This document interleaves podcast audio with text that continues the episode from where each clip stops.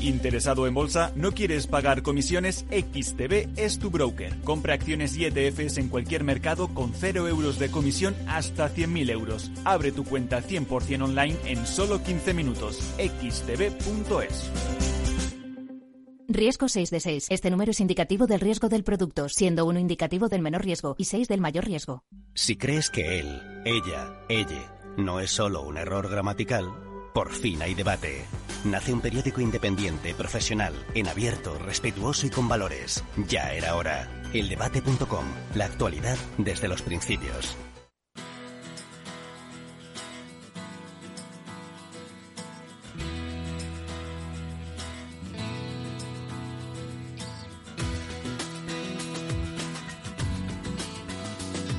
Después del trabajo, After Work, con Eduardo Castillo, Capital Radio.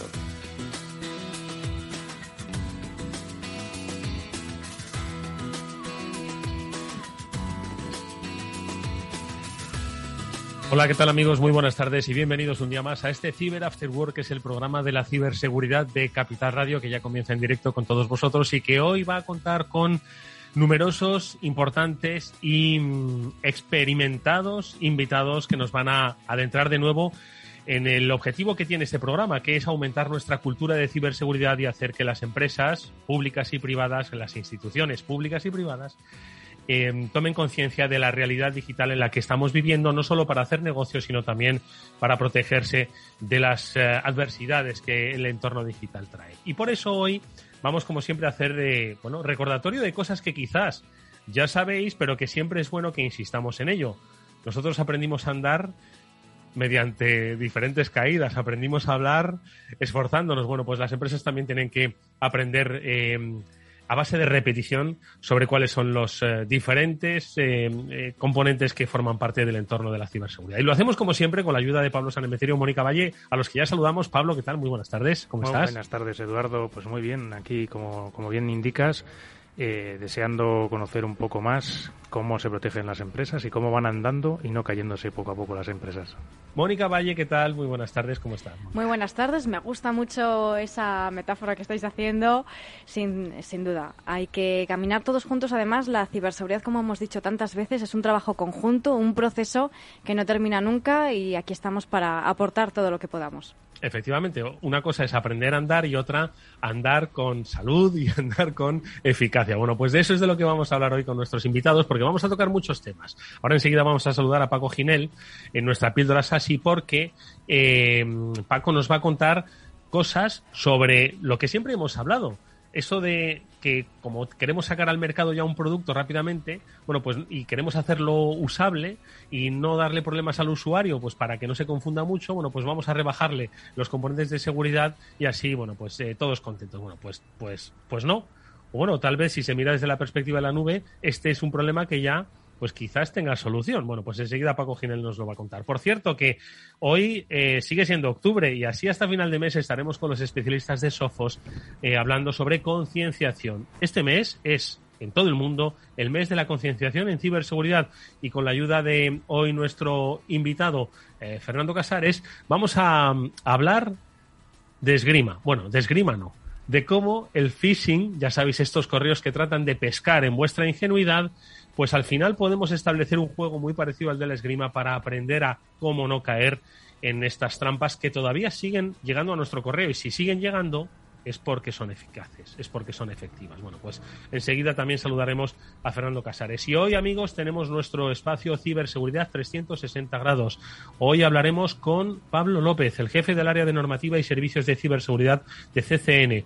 Ya sabéis que en el marco de las jornadas STIC queremos hacer un repaso por cómo está estructurado, tanto en pensamiento como en actuación, eh, la ciberseguridad de nuestro país y máxime la que tiene que dar cobertura a las instituciones públicas de todo nuestro territorio. Bueno, pues con Pablo López hablaremos del Esquema Nacional de Ciberseguridad, de la Red Nacional de SOX, de ver cómo todas las instituciones públicas que dan servicio a los ciudadanos deben acometer una serie de medidas, una serie de actitudes, comportamientos para que al final el servicio público al que se deben esté salvaguardado de todos estos ataques. Bueno, pues este es el componente interesantísimo, creo yo, del Afterwork. Hablaremos algunas noticias y si os parece, Pablo, Mónica, vamos a saludar ya mismo a Paco Ginel, que su píldora así está esperando.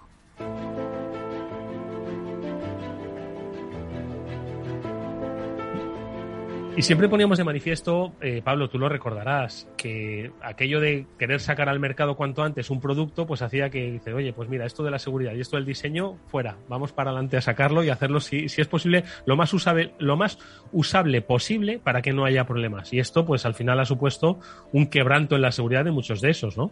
Sí, siempre hemos hablado precisamente de, eso, que las prisas no son buenas compañeras en general para, para nada en la vida y en este caso la seguridad pues también. Se nota cuando algo ha salido demasiado rápido pues sale sin cifrados sale con autenticaciones débiles sale con vulnerabilidades.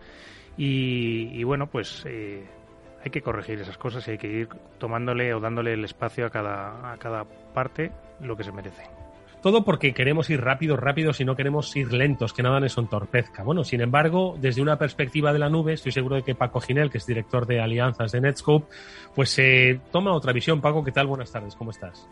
Buenas tardes, Edu. Buenas tardes, Pablo, Mónica, y buenas tardes a todos. Pues sí, efectivamente, la verdad es que siempre lo que ha, lo que ha comentado Pablo y lo que has comentado tú, Edu, ha sido algo que, hemos escuchado muchísimas veces, ¿no? De, jolín, es que la seguridad hace que mm, la conexión vaya mucho más lenta, es que hace que el ordenador vaya mucho más lento. Entonces, si quitamos este control o quitamos este filtro de, seguridad, pues a lo mejor el rendimiento que obtenemos en una conexión o en un sistema va a ser mucho mejor. Eh, la experiencia del cliente va a ser mejor. Esto mm, cada vez más es un mito y es un mito que tenemos que empezar a desechar. A desechar porque realmente eh, eh, las conexiones ahora mismo no tienen que ser ya como antes, no, no, no tienen que ser con esa aproximación tradicional donde la salida a Internet y, y, a los servicios en la nube se hacía redirigiendo todo el tráfico de la compañía hacia un embudo que era un cuello de botella tremendo porque tenían que pasar todos los usuarios remotos o, en, o en los edificios de la compañía a través de una pila de cajas, el firewall, el proxy, el IDS, IPS, para poder salir hacia Internet, donde realmente el retardo y los problemas que daban estas cajas no era tanto como el problema de redirigir todo el tráfico hacia un cuello de botella único. Y eso es lo que realmente con los servicios y con los servicios de seguridad desde la nube, sobre todo, está cambiando. ¿Por qué? Pues porque ahora mismo te puedes conectar de una manera segura desde cualquier lugar con una conexión usando Zero Trust Network Access directa a Internet a través de un agente que está en tu equipo, cualquier tipo de, eh, de equipo, y que te conecta automáticamente al nodo más cercano de una red como la de Netscope. Esto hace que una vez estás dentro de esa red, que además es una red sobredimensionada, que tiene peering directo con los principales operadores de telecomunicaciones, como aquí en España, por ejemplo, con Telefónica, tenemos una conexión directa, que quiere decir que en un solo salto están en Netscope y en un solo salto más, desde Netscope podemos conectarles a, mm, a 30.000 servicios en la nube con los que tenemos conexión directa. Entonces, eh, esto, mm, esto da una velocidad increíble. Además, todas las validaciones de seguridad que se hacen dentro de la plataforma de Netscope están creadas dentro de una arquitectura de microservicios. Y aquí hay una diferencia. Estos microservicios eh, se ejecutan en paralelo, no en serie, como se ejecutaban todas esas cajas de las que hablábamos antes, que estaban en la salida única hacia Internet, el embudo ese hacia el que tenía que ir el tráfico de todos los usuarios de la compañía. ¿Qué es lo que hace esto? Pues que precisamente la experiencia de usuario sea mucho mejor. Pero no mucho mejor, sino mejor que sin ir a través de una red como New Edge, la red de Netscope. Y aquí hablo de ejemplos de clientes nuestros, tanto en España, en Europa como en Latinoamérica, que después de probar este tipo de conectividad a servicios en la nube, nos han dicho que van más rápidos por el camino más seguro que si conectaran directamente a través de una conexión de fibra o ADSL sin pasar por por New Edge. Es decir, no solamente aportamos muchísima más seguridad y llevamos a cabo todas las validaciones de los servicios de proxy, firewall, CASB y Zero Trust Network Access, sino que además la experiencia de usuario es mucho mejor y la latencia en la conectividad es mucho más rápida. Pues Entonces hay que desterrar ya todos estos mitos. No podemos seguir diciendo que la seguridad es lo que entorpece la conectividad, es lo que empeora el rendimiento, porque con la tecnología de la que disponemos ahora mismo, esto ya no es cierto. Oye, Paco, ¿y mm, qué niveles de eh, acuerdo de nivel de servicio o de SLAs da Netscope a los, a los clientes? Aparte de esa eh, velocidad y acabar con esos mitos y esos cuellos de botella y ese paralelismo para poder conseguir velocidad, ¿cuáles son los niveles de acuerdo de servicio o los SLAs que, tenéis con los clientes? Pues, pues mira, Pablo, este es un aspecto importantísimo porque realmente eh, eh, eh, esto lo podemos decir, o sea, se puede decir que esto funciona muy bien, pero realmente lo que hay que, demostrar es que funciona muy bien y que además tiene una disponibilidad muy alta y, y en el caso de Nescope lo podemos garantizar. Por ejemplo, New Edge tiene una disponibilidad de 5.9. Esto quiere decir que es del 99,999%.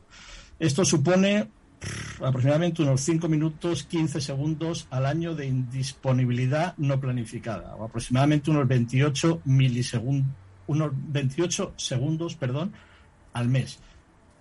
La realidad es que en lo que va de año no hemos tenido ningún incumplimiento. Pero bueno, lo, lo, garantizado es esta disponibilidad. Y esta es la disponibilidad garantizada. Lo que pasa es que Netscope va un poco más allá y lo que aplicamos también es un SLA de rendimiento. Un SLA de rendimiento que al igual que el de disponibilidad, cuando no lo cumplimos un mes, le damos al cliente crédito. Es decir, parte del servicio en el mes siguiente le va a salir gratis. Y este SLA de rendimiento que tenemos sí que no tiene parangón en el mercado. Porque, fíjate, es de menos de 10 milisegundos para tráfico que no hay que descifrar. Es decir, tráfico HTTP o tráfico HTTPS que no es en, el que no es necesario romper el túnel y descifrar la, comunicación. Mm.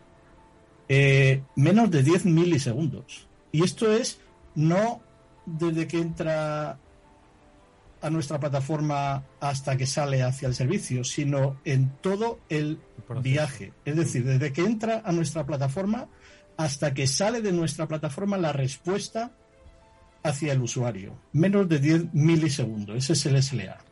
Pues eh, yo creo que hoy Paco efectivamente lo que ha hecho ha sido derribar mitos de que la seguridad está eh, enfrentada a la usabilidad y a la rapidez. Hoy, eh, con esa perspectiva que siempre comentamos con los especialistas de Netscope, desde la nube se puede lograr la máxima seguridad y además una mejora del rendimiento en lo que se refiere a accesos controlados e inmediatos que los ha expuesto con muchísima claridad. Como siempre es un placer haberte escuchado, Paco. Te veremos en una próxima píldora así. Hasta muy pronto. Muchísimas gracias. Buenas tardes a todos. Bueno, pues antes de entrar en materia de eh, culturización y de concienciación, un par de noticias que quizás con un poquito más de concienciación eh, se habrían podido evitar o quizás se habrían podido minimizar. Evitar, evitar es difícil. Ahora, minimizar el impacto, estoy seguro de que sí. No sé si nos quedamos primero con lo que ha ocurrido aquí en nuestro país, y es que la cadena eh, hotelera Meliá comunicó hace prácticamente una semana un ciberataque del que tampoco se sabe mucho. Eh, habló de varios eh, hoteles afectados, algunos eh, servicios de páginas web, Mónica, pero no sé hasta qué punto, no sé si, se sabe hasta qué punto pues se ha profundizado en el ataque. Por lo menos lo han comunicado, ojo, que es el primer paso, ¿vale? Nos gusta la cultura de la transparencia y sobre todo ponerse en manos de especialistas. Mónica. Sí, en este caso, como decías, ese ataque informático que, por lo que ese diagnóstico inicial apunta a un ataque de ransomware, como sabemos y también por recordar a los oyentes, es ese software que lo que hace es cifrar eh, los archivos o cifrar los sistemas de forma que no se puede acceder a esa información o no se puede acceder a todos esos datos o a los propios sistemas, a los propios dispositivos, con lo que se paraliza prácticamente los negocios. Hemos conocido casos en los que verdaderamente se ha paralizado un una empresa entera, como hemos contado aquí también en Cyber After. En este caso de Melia no ha sido así, solamente ha sido, por lo que se sabe, algunas páginas web de algunos de los hoteles del grupo y por el momento pues están con esos protocolos de respuesta y labores de contención. Todavía no se sabe más desde hace prácticamente una semana que, se, que se supo este caso y bueno, pues imaginamos que están atenuando ese impacto en las operaciones que sin duda ha sido más grande de lo que puede parecer en un principio. Pablo, ¿qué te parece? Pues eh, como siempre, pues lo que decimos, los ataques de ransomware están a la orden del día, te pueden pillar en el momento más insospechado o más inesperado de, de tu organización y además pues esas consecuencias de que te paran la, el día a día de tu organización. En este sentido, pues bueno, nada más que decir que aparentemente pues eh, parece que tienen backup y con, y con ese backup parece que deben estar recuperando y al menos, oye, debía tener algunas medidas de contención que no han hecho que esto se propague por, por, muchas, más, por muchas más partes de la organización. En vísperas de puente, ojo, eh, que es que eh, al final los malos saben cuándo atacar. Menos mal que no estábamos en vísperas de las vacaciones de verano. El impacto probablemente habría sido, habría sido mayor. Bueno, vamos con otra noticia. Esta es desde fuera, pero le ha afectado, pues yo creo que casi en la misma semana en la que se produjo, bueno, pues la gran caída de Facebook que comentamos en el pasado programa, Facebook, WhatsApp, Instagram, pues resulta que Twitch, la plataforma de vídeos en streaming donde pues em, grandes referentes para, para los para los jóvenes eh, eh, albergan ahí sus contenidos, pues al parecer Mónica también ha sufrido pues una brecha de seguridad donde contraseñas, usuarios e incluso se dijo que hasta sueldos habían quedado un poco en, en, evidencia. También, también. Esto ha sido el 6 de octubre, hace nada, unos días, vamos a, semana o a, día prácticamente por incidente. En este caso, pues Twitch también, esta plataforma, como sabemos, de streaming, ha confirmado que ha tenido ese incidente de seguridad masivo porque prácticamente les han robado todos los datos, bueno, o aparentemente todos los datos que contenían desde el código fuente de, del sitio, ¿no? Y como decías, eh, Eduardo, pues los de los streamers, que es algo que, bueno, todo el mundo quiere saber, ¿no? Cuánto ganan estos streamers en este tipo de plataforma, pues también. Están investigando el problema, como sabemos esto suele tardar bastante tiempo en saber por dónde han podido acceder o qué ha podido pasar, pero la compañía dice que no han encontrado indicación de que las credenciales de los usuarios se hayan visto expuestas, pero que aún así han lanzado un comunicado diciendo a los usuarios que por si acaso y para ser precavidos que restablezcan las contraseñas. Ha habido un poco ahí de, bueno, contradicción por decirlo, por decirlo así. Pablo, ¿qué ha pasado? Vulnerabilidades, es lo que decía antes eh, Paco Ginel, que pues cuanto más rápido y mejor usabilidad, pues menos seguridad o qué? Bueno, no, tiene por qué, ¿eh? no siempre la usabilidad y la seguridad están reñidas, pero sí es cierto que muchas veces si hay que apostar por una, se apuesta por la usabilidad, no se apuesta tanto por la seguridad. En este caso, bueno, hasta que no se tengan más datos, no se, sea más concreto, no lo sabremos, pero yo apunto a que probablemente haya sido alguna vulnerabilidad lo que les ha permitido eh, poner un, pie dentro de la organización y llevarse ese código fuente desarrollado por sobre para, para el uso de Twitch, esa información de, ingresos que seguro que Hacienda y a otras áreas les puede interesar mucho.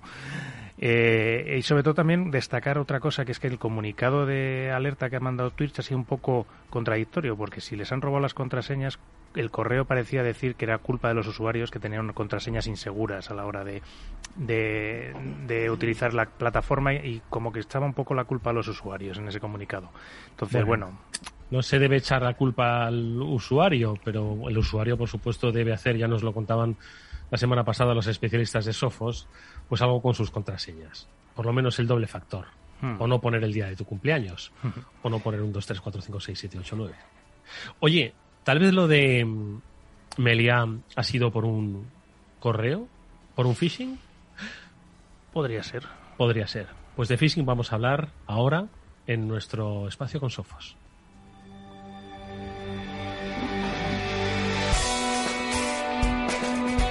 Bueno, ya sabéis que octubre es el mes de la concienciación en ciberseguridad y con la ayuda de Sofos estamos haciendo un repaso sobre la actitud que debemos adoptar para estar mucho más seguros en los entornos digitales en los que nos movemos tanto en la empresa como en nuestras casas. Y hoy, con la ayuda de Fernando Casares, vamos a tocar el tema que, si sigue activo, como decíamos, es porque muchas eh, personas todavía siguen siendo engañadas y estafadas con el phishing, ¿sí? Aunque cada vez más personas lo conocen, pese a tener pues el concepto, el, origen, eh, es una palabra anglosajona, lo vamos conociendo. Bueno, pues aún así, insisto, eh, nuestro correo se llena de mm, correos engañosos que siguen siendo eficaces. Eh, Fernando Casares es especialista en ciberseguridad de Sofos, es proveedor de servicios gestionados. Fernando, ¿qué tal? Bienvenido. Buenas tardes, Eduardo. Muchas gracias. Oye, parece mentira que a estas alturas de película, esto es como lo de la estafa nigeriana, que el phishing y la estafa nigeriana siguen teniendo, siguen entrando en nuestros correos porque entiendo que siguen siendo eficaces, ¿no? Sí, al final es un, es un método de entrada que usan los, los ciberdelincuentes para, para acceder a tus datos o a tu, o a tu máquina para acceder a, a datos más importantes que haya, que haya en tu empresa.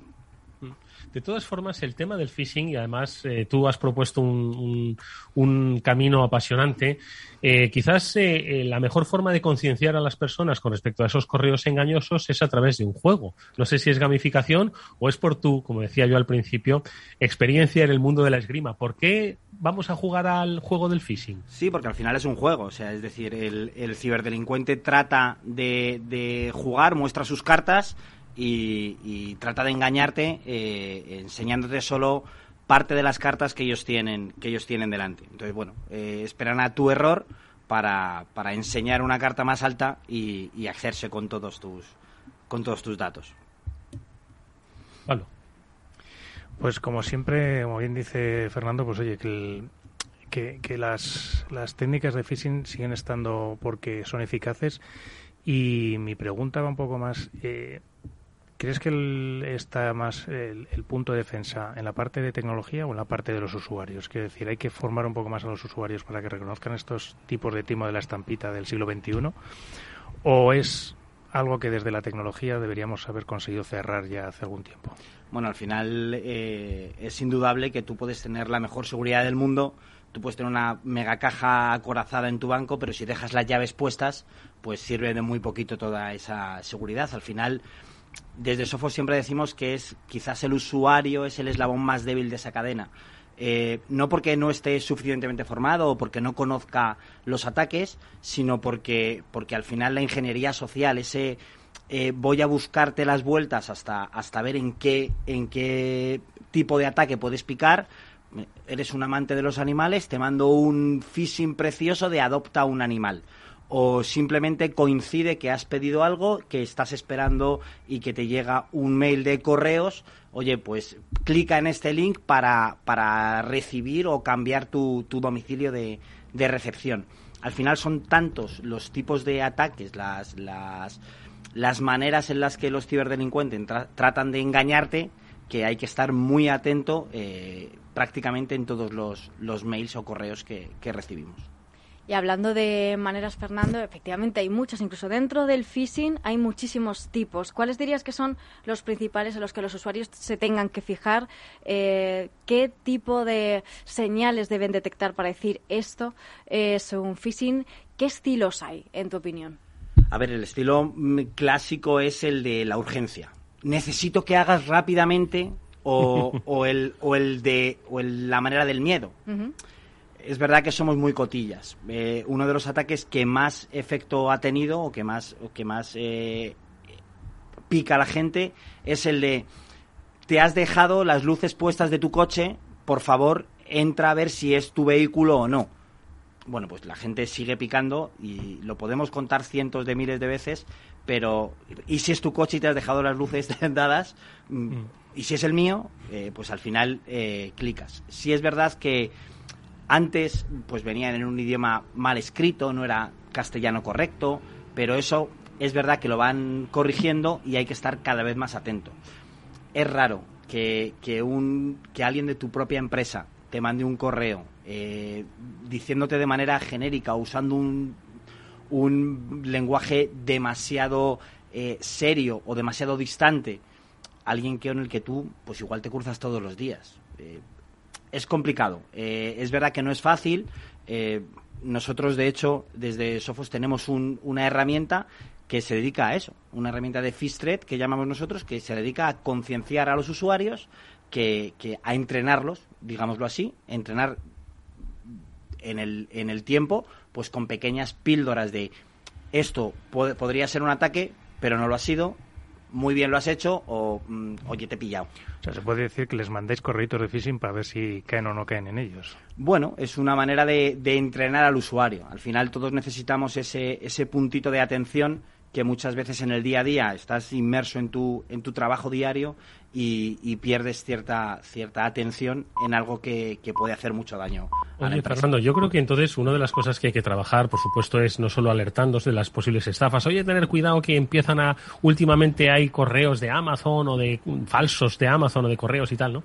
Entonces, esa es una parte, ¿no? Pero la otra es, yo creo que también un poco una, una actitud de las personas, la actitud frente a la tranquilidad, a no querer responder de manera inmediata. Muchos de nosotros mm, tenemos eh, una especie de sensación de tener la necesidad de responder de manera inmediata a correos electrónicos o de dar respuesta a esos correos electrónicos. Entonces yo creo que, Fernando, ¿verdad? También se trata de una actitud, ¿no? Decir, oye, vamos a estar relajadamente, vamos a pensar las cosas antes, no pasa nada por, si es un correo cierto, por responder cinco minutos después. Es decir, no son cuestiones de vida o muerte. Yo creo que también deberíamos tener un poco de actitud. No sé si en esgrima también hay que tener un poquito de actitud antes de dar el la estocada final, ¿no? No sé si se dice así, perdóname que no soy un experto, pero, no pasa nada. yo creo que hay que tener un poquito de, actitud, de sosiego, ¿no? En este mundo digital que es frenético. Al final yo creo que, y eso es verdad que, en el deporte de la esgrima se, se usa mucho, hay que tener paciencia. Es verdad que la tecnología nos pone a nuestra disposición mm, todo tipo de dispositivos para contestar ya quién no lleva el correo en el, en el teléfono. Bueno, pues mm, digo sí o no o abro el link, uh, error, no lo he mirado, no he comprobado. He abierto el link porque, porque sí. No, hay que tener esa, ese puntito de, eh, bueno, eh, si es muy, yo siempre lo digo, y, si es muy urgente, llámame, no me mandes un correo. Entonces, pues bueno, muchas veces ese de, oye, pues si, si fuera tan urgente esta transferencia o este alguien se ha dejado las luces dadas, pues y sospechan que soy yo, pues me llamarían. No sé, creo que es la comunicación oral de toda la vida, que parece que se nos ha olvidado que podemos hablar y comunicarnos incluso de una manera mucho más rápida a través del, teléfono.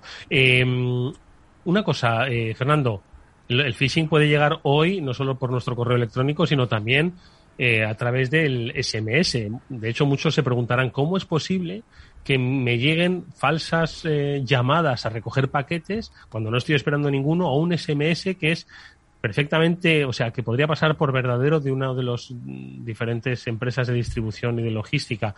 Mm, nos podemos encontrar phishing en, múltiples ámbitos, ¿no? Sí, al final cambiar el, la cabecera en la que diga que en vez de, de tú, Eduardo me lo manda a Mónica, es muy sencillo es decir, es, un, es tan sencillo como modificarlo en las opciones. Entonces, si en vez de mandarlo yo, que soy un ciberdelincuente, no, mejor que lo mande MRV, que suena a empresa mm, logística. ¿Vale? Entonces, al final, eh, cambiar eso es tan sencillo que nos hace otra vez perder la atención. Ah, pues es verdad que estoy esperando algo, me manda una empresa de paquetería, pues, pues obviamente tengo que hacerlo.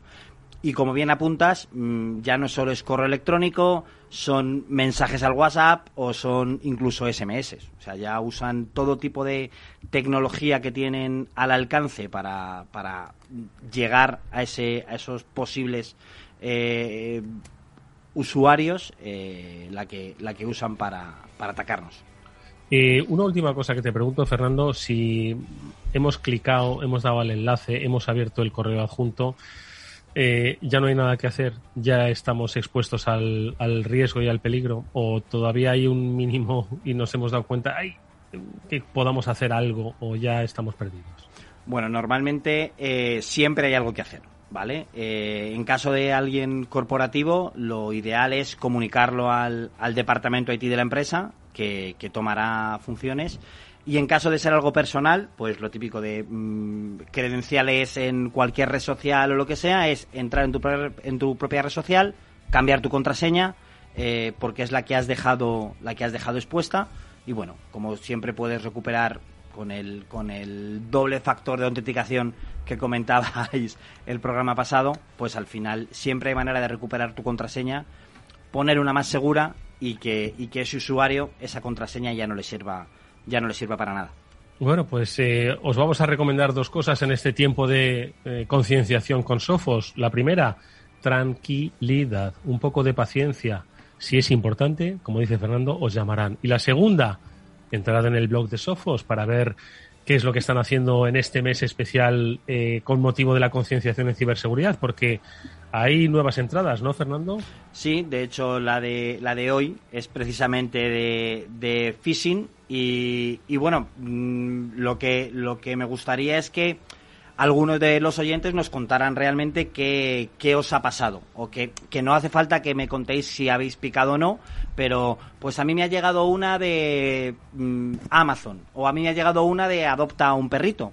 O, o mira, yo nunca he tenido ningún problema y, y siempre soy súper súper cuidadoso, que también los hay, lo sabemos. Y entre las más chulas, o los más cuidadosos, pues yo os propongo que, bueno, los que etiqueten a tanto a la radio como a Sofos Siberia, pues regalarles unas, unas licencias de, de Sofos Home para que así se animen a contarnos su experiencia, porque estoy seguro de que todos la han tenido con, con algún tipo de ataque de, de phishing. O incluso nos podéis alertar de nuevas que hay, porque ya hay algunas muy manidas de los bancos, pero de repente decís, oye, pues yo tengo esta que es nueva, y que igual puede ser muy peligrosa. Etiquetad arroba Sofos Iberia o bien a Capital Radio con este hashtag BeCybersmart porque, si no me equivoco, a los 20 primeros una licencia de Sophos Home Premium para estar protegidos en casa con un producto que además se utiliza a nivel eh, empresarial. Bueno, pues ahí está la eh, oportunidad. Es tiempo de concienciación, es tiempo de Sofos. Fernando Casares es especialista en ciberseguridad de la compañía. Gracias, Fernando. Hasta muy pronto. Gracias a ti, Eduardo.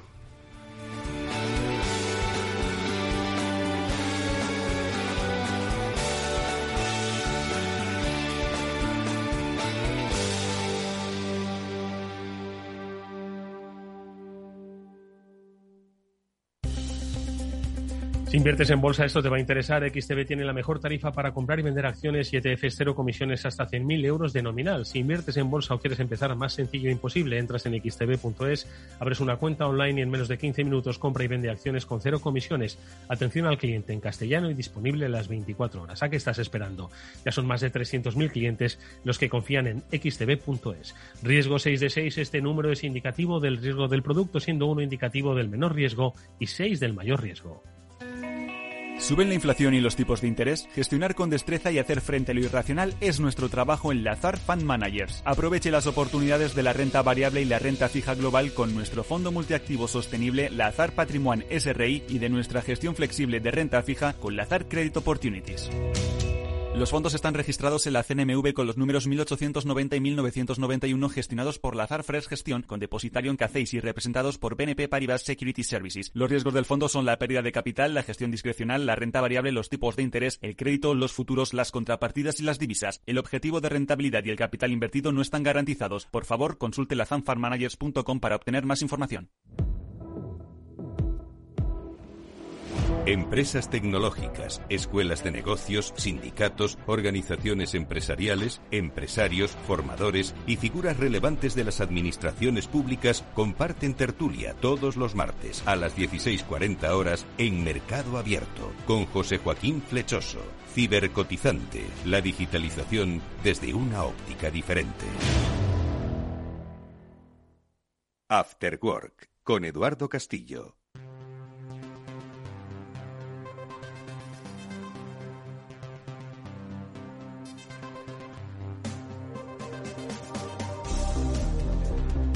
Bienvenidos a la ciberseguridad 360 grados.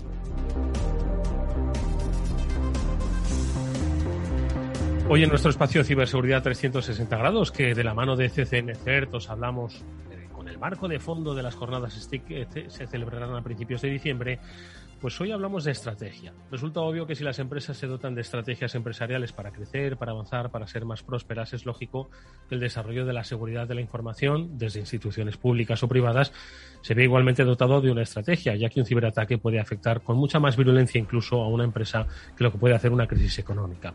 Por eso hoy vamos a hablar desde una perspectiva pública de la estrategia digamos, supranacional, del esquema nacional de seguridad. Es el esquema que marca el plan de seguridad para los organismos e instituciones públicas de nuestro país y también de los centros de respuesta ante incidentes de la Red Nacional de SOC. Lo vamos a hacer con un especialista, con Pablo López, que es eh, jefe del área de normativa y servicios de ciberseguridad de CCNCERT. Pablo, buenas tardes y bienvenido. Buenas tardes. Muchas gracias por, muchas gracias por la invitación y nada, un placer estar aquí con vosotros. Oye, Pablo, lo que sí que me gustaría en primer lugar es que a todos los que nos están escuchando, algunos son más especialistas, otros no lo son tantos.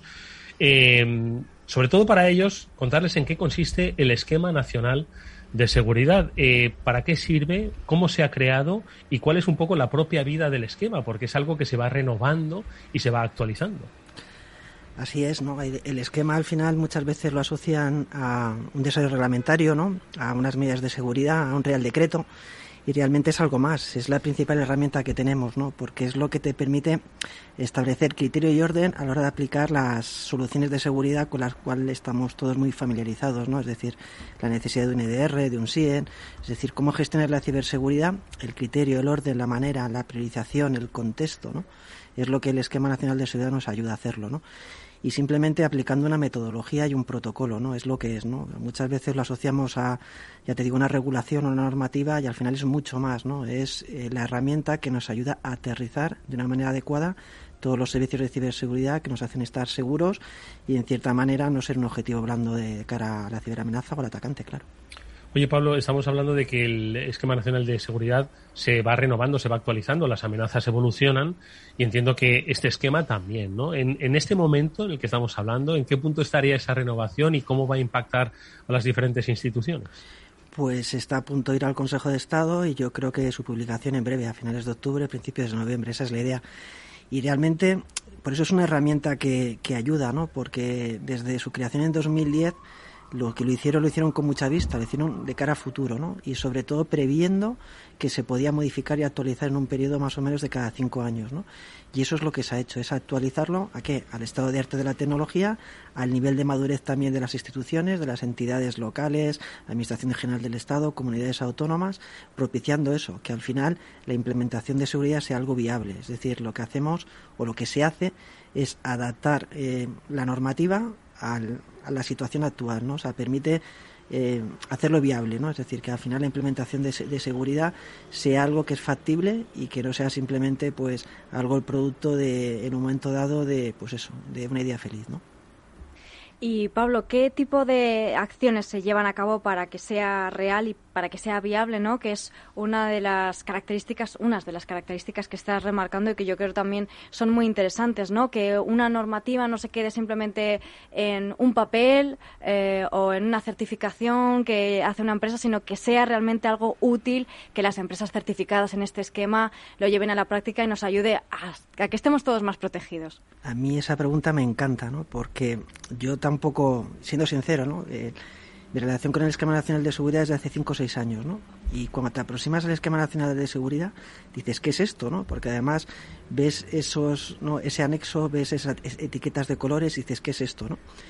Y realmente lo que hemos hecho en los dos últimos años es hacer algo que parece eso, un real decreto, algo que mm, no muy fácil de digerir, hacerlo digerible. Y me dirás, ¿cómo lo hemos hecho? Porque en alguna conversación también, ¿no? cuando hablamos de cumplimiento, pues la gente ya mira para otro lado directamente. Dice, ¿qué es esto? no Yo quiero directamente la gamificación, o quiero ya mi CTF, quiero mi juguete, como digo, entre comillas, ¿no? Pues hemos hecho algo muy bonito, ¿no? Y de hecho tenemos un proyecto muy chulo, que es hacer pruebas de concepto, ir directamente, o sea, hemos ido a la parte humana que implica la implementación de la ciberseguridad, es decir, hemos ido a las entidades locales, hemos visto cuáles son sus problemas, les hemos ayudado hemos analizado, lo hemos modelado, lo hemos automatizado, lo hemos integrado en nuestras herramientas en ese amparo y al final lo que para ellos era algo que era un reglamento, ¿no? Es decir, algo muy muy legal, muy jurídico, muy del punto de vista pues eso, legal, algo muy factible, porque prácticamente lo hemos modelado desde el análisis de riesgos hasta las medidas.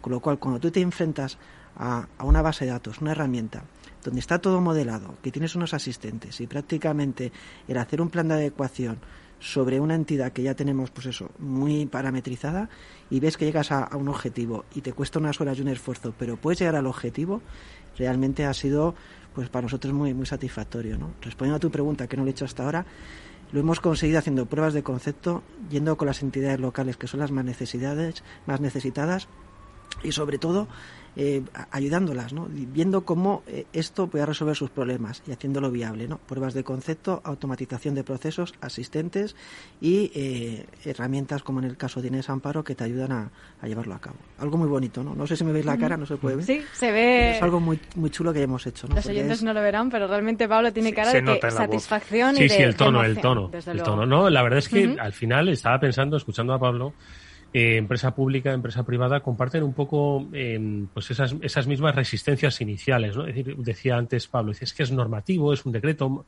madre mía, ¿cómo lo vamos a implementar? Lo mismo ocurre cuando hablamos de una empresa privada y le hablas de la necesidad de crear una estrategia para proteger su empresa. ¿no? Y de repente cuando se dan cuenta de que les, les, resulta útil, de que además les hace estar en cumplimiento con muchas empresas privadas, con muchas empresas para las que trabajan, empresas más grandes que les exigen ya un cumplimiento. ¿no? Entonces, yo creo que superar esa resistencia inicial y luego haber concienciado, en este caso, a entidades locales, como dice Pablo, pues yo creo que es, por supuesto, muy mm. satisfactorio, muy satisfactorio. Pablo. No, yo quería hablar con, con mi tocayo, con Pablo, ya que, ya que hablábamos de que es un elemento vivo y que va evolucionando, y hablaba de 2010, cómo ha sido la adopción de la nube eh, por parte del Esquema Nacional de Seguridad, porque la nube es algo que ha venido en los últimos años así mm. como muy de golpe. Pues también me encanta la pregunta, porque es otro proyecto muy chulo que hemos hecho, ¿no? Sobre todo el conseguir que la administración se pueda ir a la nube, ¿no? Es decir, porque el confiar en algo que está más allá de, de ti, ¿no? Es beyond your control, es, es, muy complicado, ¿no? ¿Y qué es lo que hemos hecho? Primero, contar con la apuesta de, las, de los proveedores, ¿no? Primero 2016 con, con Microsoft, eh, los últimos años con AWS y ahora con Google, ¿no? Es decir, hemos conseguido que estas grandes corporaciones apuesten por el NS. ¿Y por qué han apostado por el NS? Porque nosotros a la administración tenemos que buscar una solución para ir a la nube. Lo primero que se hizo es buscar que esa tecnología estuviese certificada en la nube. Empezamos con 2016, eh, como he dicho, con Microsoft. Eh, luego no solamente hacía falta que esa eh, certificación, ¿no? que al final es decir que una tecnología puede implementar medidas. Hicimos guías de configuración no solamente hicimos, hicimos las guías de configuración segura, sino que también eh, desarrollamos herramientas para comprobar que esa configuración en esos tenant también eran aplicables. ¿no? Pero no solamente hemos hecho, últimamente hemos hecho un proyecto muy bonito con Microsoft Teams, sobre todo ahora que el, el tema del Skype for está pues descontinuado, va a estar descontinuado que es preparar directamente lo que llamamos un escenario, es decir, un tenant donde tienes desde Azure a Office 365, lógicamente, porque es Microsoft, Teams, donde tienes configurado todos los servicios y directamente eres capaz de, contratando una licencia, directamente con esta guía de configuración, la 887S, tú puedes aplicar unos scripts y en automático eh, generas eh, el tenant configurado con un nivel de, de riesgo residual, ¿no? de garantía de confianza validado por la autoridad. ¿no? He dicho 887, pero es la 885, porque tenemos debido a las tecnologías 884, 885 es Microsoft, 887 es AWS y 888 es eh, Google. Es que, pues si no lo sabes, Eduardo, o no lo saben nuestros oyentes, el CCN, además de todas las cosas que hace, tiene publicadas unas guías de cómo debes securizar herramientas, aplicaciones y cómo debes protegerte y las hacen públicas y están a disposición de empresas públicas, eh, privadas también. Y una característica además, por lo que estaba diciendo Pablo, es la simplicidad. Estáis intentando que todo se haga de la forma más sencilla posible, evitando lo que ya eh, tienen de complejidad todos estos Y también es que estamos cambiando la aproximación, porque antes, desde el punto de vista de la autoridad, tú exigías a fuego una serie de medidas. Eso también lo estamos cambiando. ¿Qué es lo que hacemos? Es decir, eh, fijamos un nivel mínimo de, seguridad, que es el del sentido común, y a partir del ecosistema, es decir, de tu nivel de madurez, de los recursos que tienes disponible, de los lujos que te puedes permitir, te exiges una determinada acabado, como digo yo, o exigencia en ciberseguridad. Esas son las nuevas guías. Las nuevas guías que estamos desarrollando ya no es exigirte algo a fuego que luego, según la entidad, puedes aplicar o no.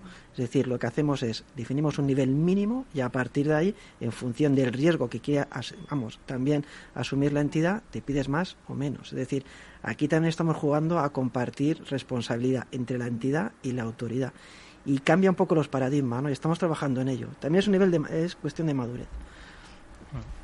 Oye, Pablo, y eh, hablamos de que hoy cualquier empresa debe tener una estrategia, las eh, instituciones públicas les dotáis de un camino y de, un, de una normativa y de un cumplimiento a través del Esquema Nacional de Seguridad. Y entiendo que esto mm, se me antoja que debe ser eh, común para todos los países de la Unión Europea. ¿En eh, Europa hay ejemplos o, acciones similares a las del NS, a las del Esquema Nacional de Seguridad? Pues que yo sepa no. Y, y de hecho, en la nueva NIS 2, la 2.0, ahora mismo lo que se prevé es eso, un esquema de ciberseguridad europeo. Es decir, eh, en España, aunque parezca que a veces no, eh, eh, no la idiosincrasia española es muy particular, ¿no? Parece que siempre nos cuesta, ¿no? Reconocer lo que hacemos, ¿no? Y en tema de ciberseguridad sí que hemos ido muy por delante con respecto a Europa, ¿no? En el tema de las taxonomías de la gestión de incidentes, en el tema de la propia gestión de incidentes, las, las estrategias en un momento dado. Y una cosa que hemos ido por delante es el esquema nacional de seguridad, es decir, el, aterrizar una estrategia en un desarrollo reglamentario que te diga porque al final estamos hablando de la 27001, pero la 27001 mucho más ambiciosa, en el cual no solamente dices lo que tienes que hacer, sino que eres capaz de aterrizar en detalle la medida a aplicar, ¿no? Y eso la Unión Europea lo está poniendo, poniendo en valor. De hecho, está, eh, quiere desarrollar un esquema nacional de ciberseguridad europeo y de hecho nosotros, España, hemos hecho una propuesta, ahora mismo que estamos en el, en, el debate, como quien dice, de la, de la norma para que se incluya. ¿no? Y en este caso, basado en la experiencia nuestra. O sea, que somos un referente a nivel europeo, sois un referente a nivel europeo, eso es algo que yo creo que hay que poner en valor y que se debería conocer mucho más, porque este tipo de desarrollos reglamentarios son muy necesarios eh, por muchos motivos, todo lo que nos estás contando, ¿no? ¿Cuál es la necesidad en concreto que destacarías de, de, tener este tipo de desarrollos? Pues mira, eh, más que, como decimos nosotros, la realidad es muy tozuda, ¿no? Y cuando hemos intentado implementar estas estrategias que llamamos de SOC, VSOC y demás, ¿no? Es decir, aplicar, vamos a ver qué, qué monitorización hacemos, ¿no? O qué tipo de servicio necesita una entidad para realmente responder a, a, la posible amenaza, potencial amenaza, ¿no? Porque también nos gusta hablar de que hay que dimensionarte la potencial amenaza. Es decir, si estoy en la Champions, me enfrento a la amenaza de Champions. Si estoy en regional, en regional, ¿no? Y eso es difícil de medir. Pues lo que te iba a decir, o sea, cuando hemos ido a las entidades, lo que más han valorado, lo que nos piden, siempre es el desarrollo reglamentario. Es decir, dime, dame el criterio para yo establecer no solamente mis prioridades, sino qué tipo de servicio de ciberseguridad necesito. Porque muchas veces no saben lo que contratar. Tiran de consultoras mm. que al final te orientan, ¿no? Mm. Pero en este caso es que nosotros con el esquema prácticamente, hombre, no lo das todo, pero es prácticamente una calculadora que te ayuda muchísimo y está respaldada por un criterio. ¿no? Eso también le ayuda. ¿no? O sea, la propia realidad nos ha llevado a eso, ¿no?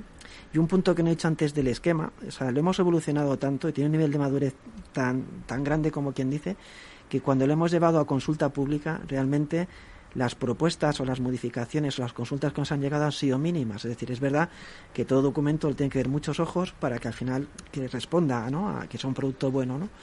Realmente los comentarios que han venido han sido todos favorables y tendientes a mejorar. ¿no? Es decir, que se ha hecho un trabajo, en este caso desde la SGAT, que eh, la verdad que, increíble, ¿no? Es decir, a, lo que vengo, vengo a decir, que no soy capaz de tratar a lo mejor con palabras, es que llevamos un recorrido que cuando llegas a este punto, que eres capaz de actualizarlo, y le hemos pegado un cambio importante, ¿no? Con varias aproximaciones, y la gente lo ve con buenos ojos, es esa sensación de que estamos haciendo algo que tiene sentido, Y en todo esto que estáis haciendo, eh, hay un desarrollo y hay unas herramientas con las que soléis trabajar y las ponéis a disposición de las administraciones públicas. Parece que están Inés, Pilar, Amparo. Cuéntanos un poquito de, ellas, cómo son y qué objetivos tienen. Esas herramientas, eh, al principio, bueno, Inés nació como ese cuestionario que te servía para saber en qué estado de seguridad te encuentras, se encuentra cada, cada entidad, ¿no?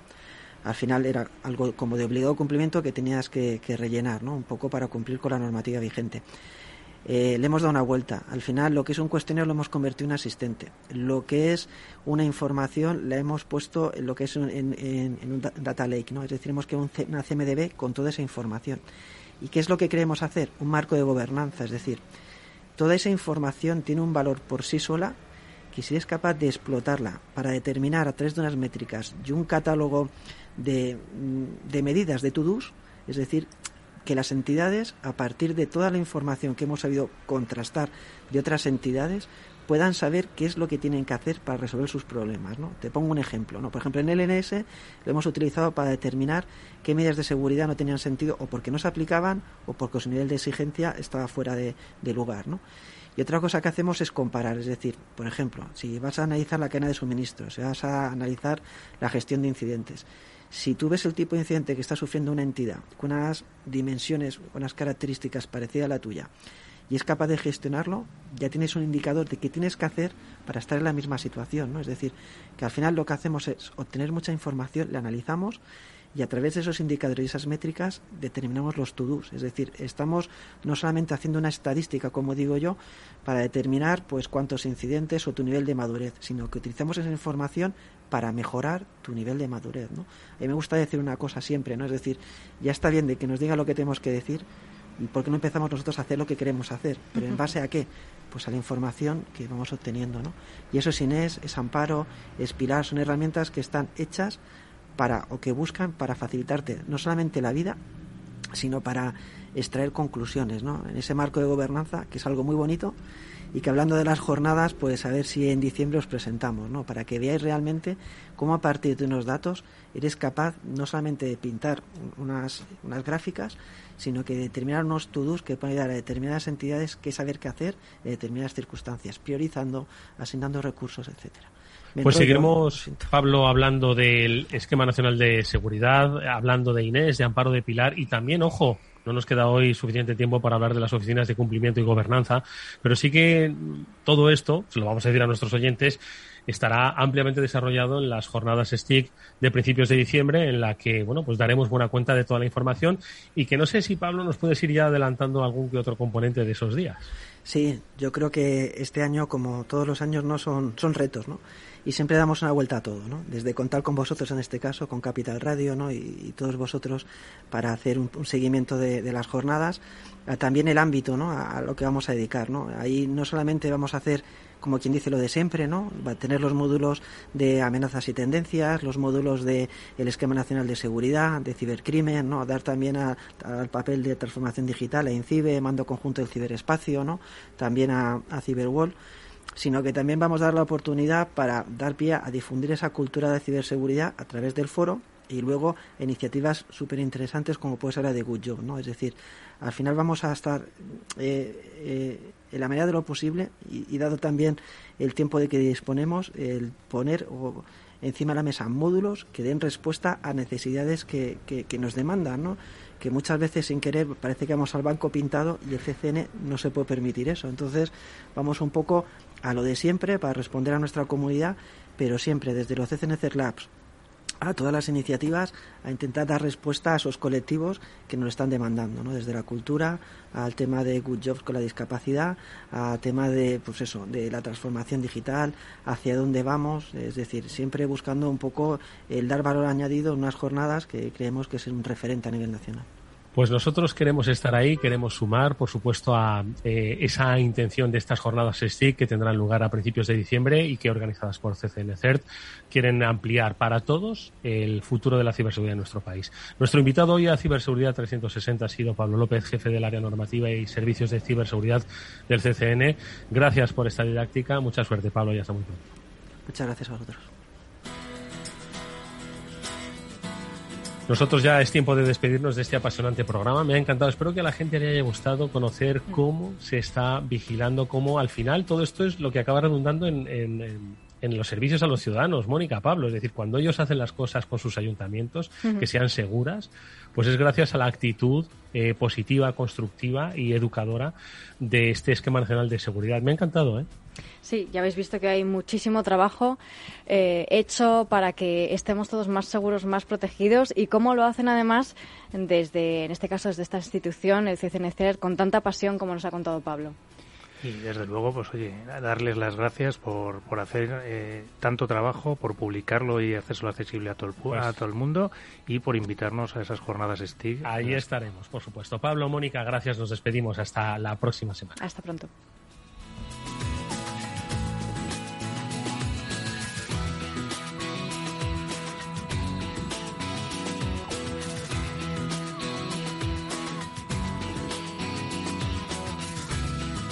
Nos vemos pasado mañana en el After Work, que ya volverá con su horario habitual a las 19 horas, hablando como siempre de empresa y de transformación digital.